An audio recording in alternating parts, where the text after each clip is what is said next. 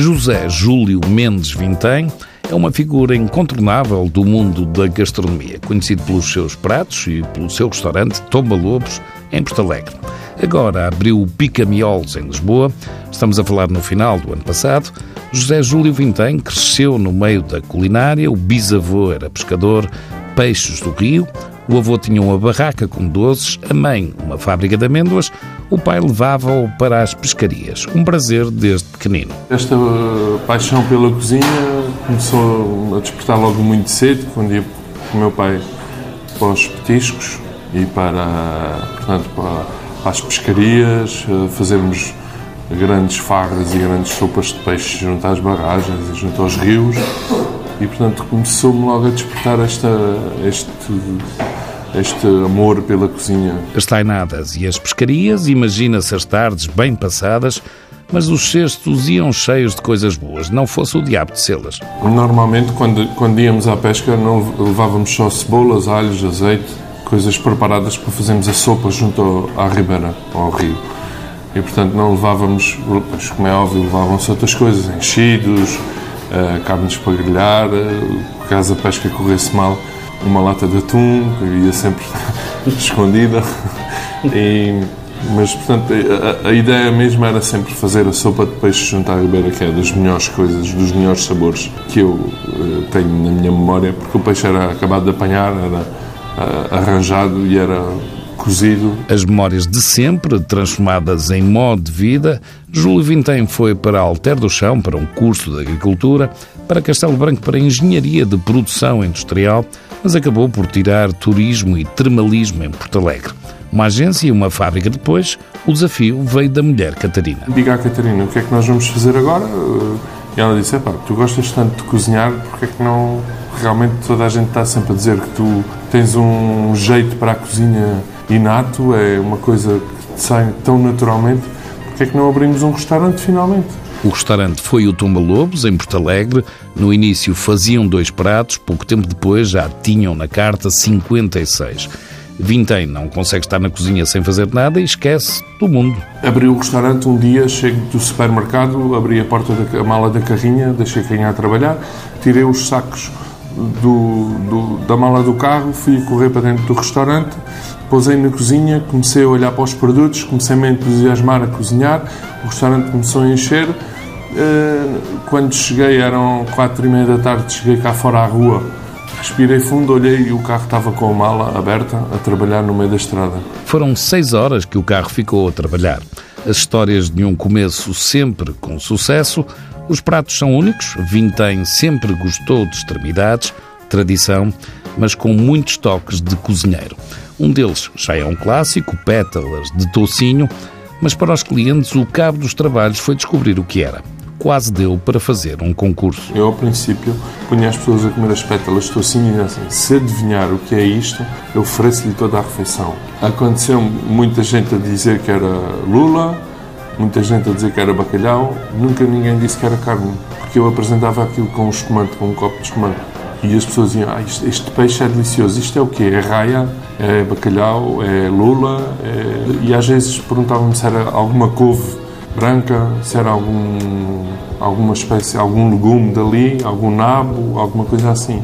Ninguém descobriu o que era até que chegou uma americana casada com um oficial das Forças Armadas. Foi a mulher de um, não sei qual era a patente, mas de um graduado da NATO de uma americana que chegou ao restaurante e eu lancei-lhes o desafio e disse estou completamente descansado. E ela virou assim, ah, isto é lardo, é fat bacon. E ela adivinhou. Uma americana foi adivinhar o que era tocinho, onde muitos alentejanos não adivinharam. Teve que vir uma americana para identificar o tocinho Desde 2002 foram muitas as histórias no Tomba Lobos de Porto Alegre. Numa delas, o protagonista foi um conhecido crítico. Nós estávamos no restaurante e eu tinha organizado um cozido à portuguesa para uma série de amigos meus que gostavam de andar a cavalo. E eram 12 cavalos. E então, os 12 cavalos estavam parados no, no parque de estacionamento. Não havia carros no parque de estacionamento. E qual é o meu respanto? Que chega um carro e para entre os cavalos, como se fosse a coisa mais normal do mundo, como se fossem carros. E quem é que sai de lá de dentro? O José Quitéria. o José Quitério vinha ao meu restaurante, estava ali ao restaurante e parou o carro ao lado dos cavalos.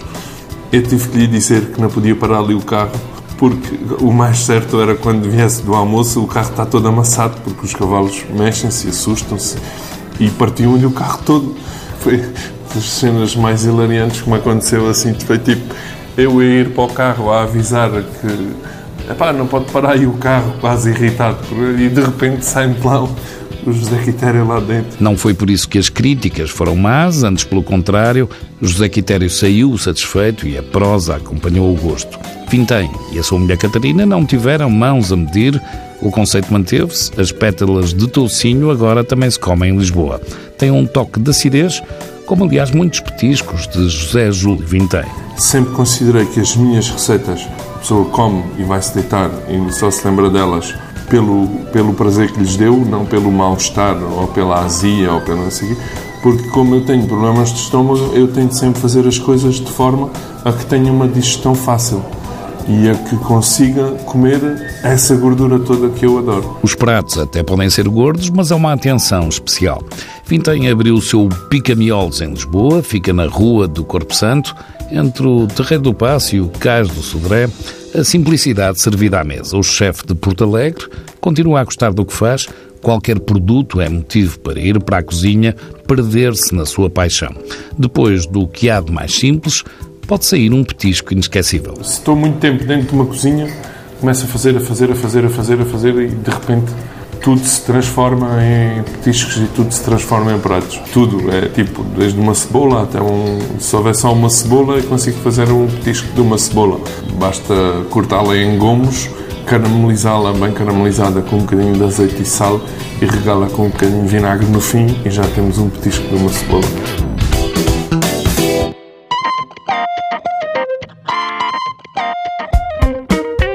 Centros comerciais podem fazer parte do lifestyle? Podem. Há de resto muitos centros que se dinamizam com vários eventos, exposições, lançamentos de livros, desfiles de moda, parques temáticos e uma panóplia de atividades, além das lojas, é claro.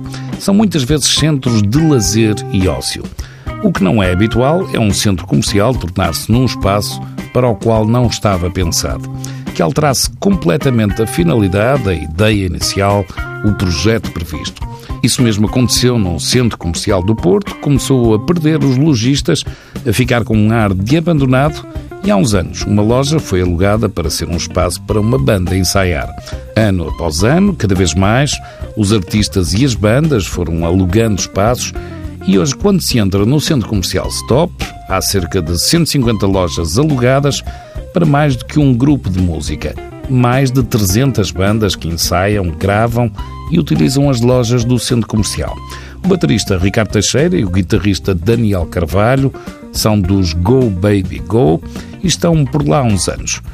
Quando se entra, percebe-se que há música no ar e sim consegue-se ouvir, Ricardo Teixeira. Eu acho que se consegue ouvir. Não sei se se consegue ouvir porque eu curto o Centro Comercial Stop, mas precisamente porque, porque somos muitas bandas aqui juntas e há uma energia também engraçada neste, neste centro comercial. Uh, embora seja muito underground, acho que o underground também faz parte um bocadinho de nós que andamos aí a tentar furar o mercado e essas coisas. A primeira sala que tive aqui foi em 2003 ou 2004, portanto eu acho que foi nessa altura, penso no início de 2000, que, que as coisas começaram a vir para aqui com mais, com mais frequência. O, o centro estava estava, com, estava abandonado, se calhar, e, e as lojas disponíveis e começaram-se a alugar e a fazerem salas de ensaio. Começaram-se a alugar e tudo foi crescendo. Por cada lojista que se ia embora, havia músicos a chegar. Daniel Carvalho passou por várias fases. O preço foi um incentivo. Fui das primeiras pessoas a ter, eh, das, das primeiras dezenas de pessoas a ter aqui sala. Eh, vim por intermédio eh, de uma pessoa que já cá tinha uma sala que disse que aqui podemos à noite fazer barulho, na altura só à noite é que se podia fazer barulho. Entretanto, os lojistas foram desaparecendo e os músicos foram aparecendo porque já se podia fazer também barulho à tarde. E, e então uh, tornou-se uma maneira económica sem ter que gastar muito dinheiro para criar um estúdio num, num apartamento ou, num, ou numa moradia foi uma maneira mais económica das bandas poderem eh, ter um local para um local próprio para ensaio. Mas há mais, não só salas de ensaio, há uma indústria e novos espaços que começam a aparecer. Tem estúdios de gravação, tem uh, salas de dança, uh, salas uh, de aulas de dança, tem malta de exposições, malta da pintura, malta da escultura também. Daniel Carvalho do grupo Go Baby Go, por ali passam muitas bandas de vários estilos. Quando se passeia nos corredores, ouve-se mais metal, mas há mais. Logo a sala do lado esquerdo está lá essa banda em cena neste momento, e é World Music, e há de vários estilos, desde desde música celta até ao metal mais extremo. A sala do lado esquerdo era ocupada pelos Olive Tree Dance, World Music, e Renato Oliveira, o homem que toca didgeridoo, um instrumento dos aborígenes australianos. Renato largou uma carreira certinha, formou-se em economia e esteve quase a ser um homem sonai. Eu especializei-me em gestão de recursos humanos e depois concorri para, para um programa que se chama ICEP, que é de exportação e ajuda de, de, de, estágios internacionais e não sei o quê.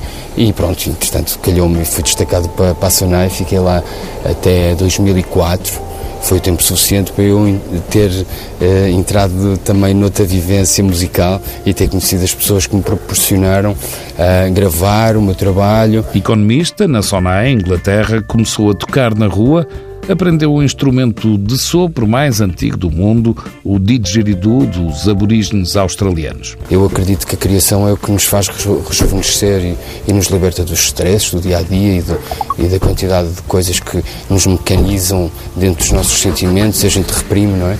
Então acho que como a criação foi o que, o que me fez despertar e acreditar que não, é, é possível fazer outras coisas que não seja só o que a gente esperava fazer, que era administração, não é? Tipo, no meu caso. Saiu da Sonai, deixou de ser economista e anos mais tarde estava a abrir o palco no Festival Boom de música eletrónica. No centro comercial Stop, encontrou uma casa. A necessidade de espaços para fazer barulho fez com que o Stop fosse um, uma joia dentro desta cidade, não é? Acabou por ser um edifício onde se entra, já tem a loja onde se vende instrumentos, vende-se a loja onde tem um apoio a esse equipamento que é preciso para os instrumentistas, tem a escola de música, tem o café, tem um bar que é dedicado a um estilo musical que é o metal, uh, tem um futuro possivelmente teatro que pode ser recuperado.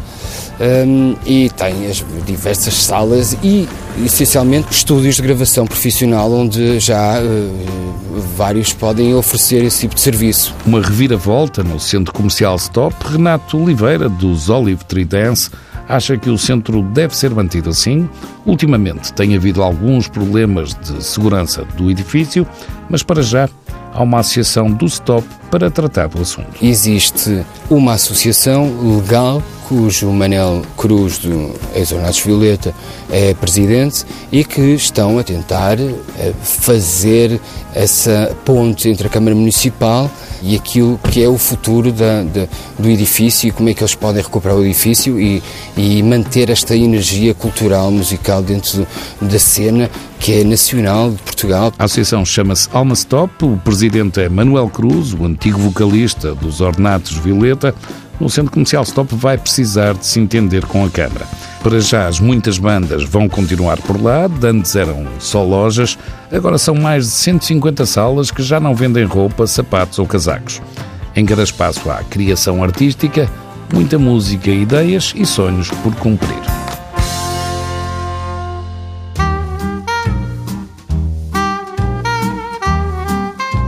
No universo da certificação IGP, DOP ou DOC, há centenas de produtos tradicionais portugueses já reconhecidos, mas outros nem tanto.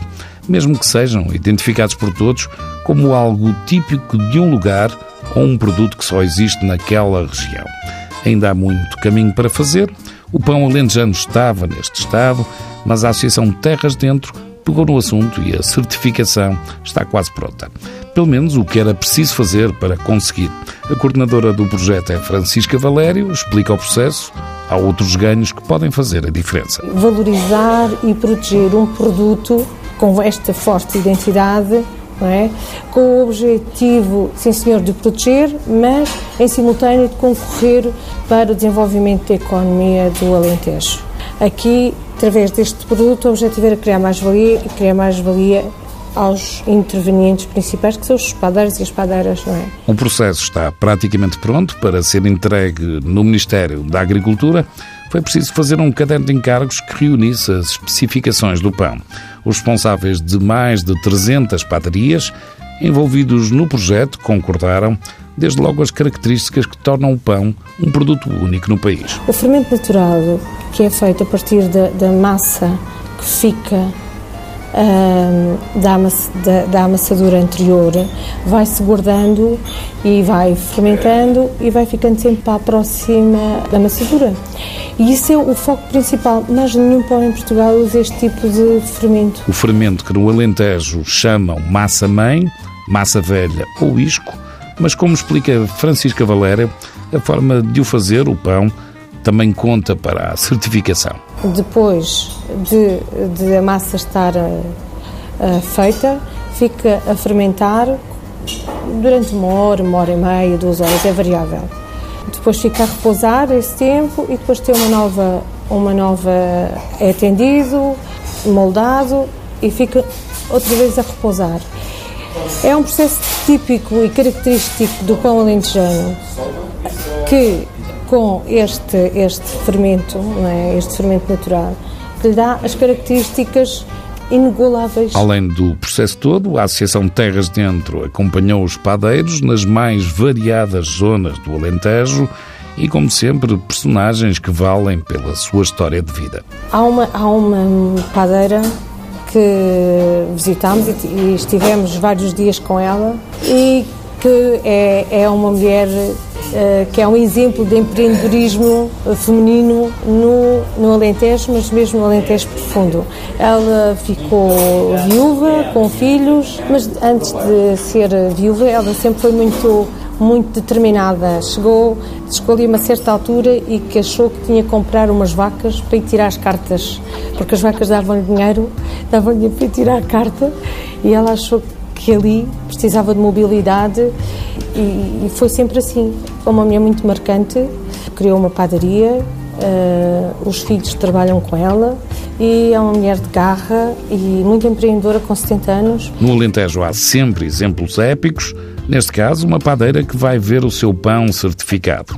Está tudo pronto para avançar, até já existe uma Câmara de Provadores. O painel de provadores é um conjunto de pessoas que é treinada para detectar aquelas características no pão alentejano.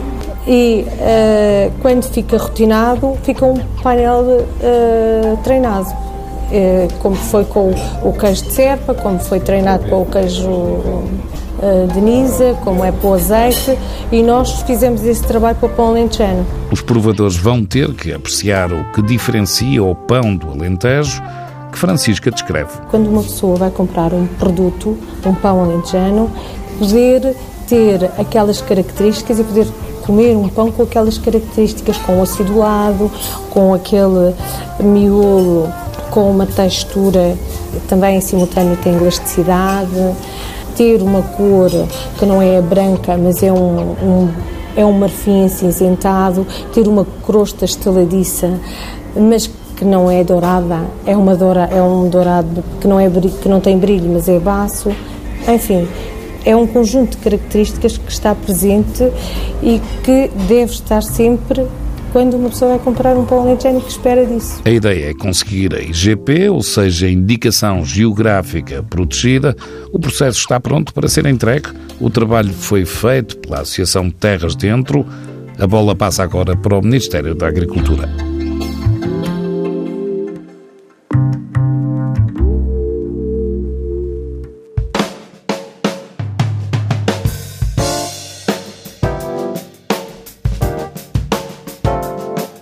Abriu há pouco tempo um novo espaço num hotel intercontinental Cascais Estoril, chama-se Bago du Vin e é uma aposta no vinho e pode-se provar garrafas de outros países como a Nova Zelândia, a Argentina, a Hungria e a Áustria.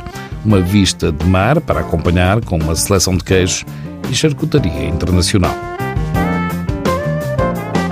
Unlock Boutique Hotels tem um novo hotel depois de Viana do Castelo, Lixa, Lisboa e Évora o Vila Termal das Caldas de Monchique, em Monchique, é o novo membro da família. São 46 quartos para quem procura relaxar nas termas, bem-estar e saúde. Uma nota final para dois eventos a acontecer este fim de semana: a festa do Alvarinho e do Fumeiro em Melgaço, é já a edição número 25. E em Cascais, também este fim de semana, o Mercado do Vinho vai ser no Mercado da Vila de Cascais e o lema é Pequenos Produtores e Grandes Descobertas.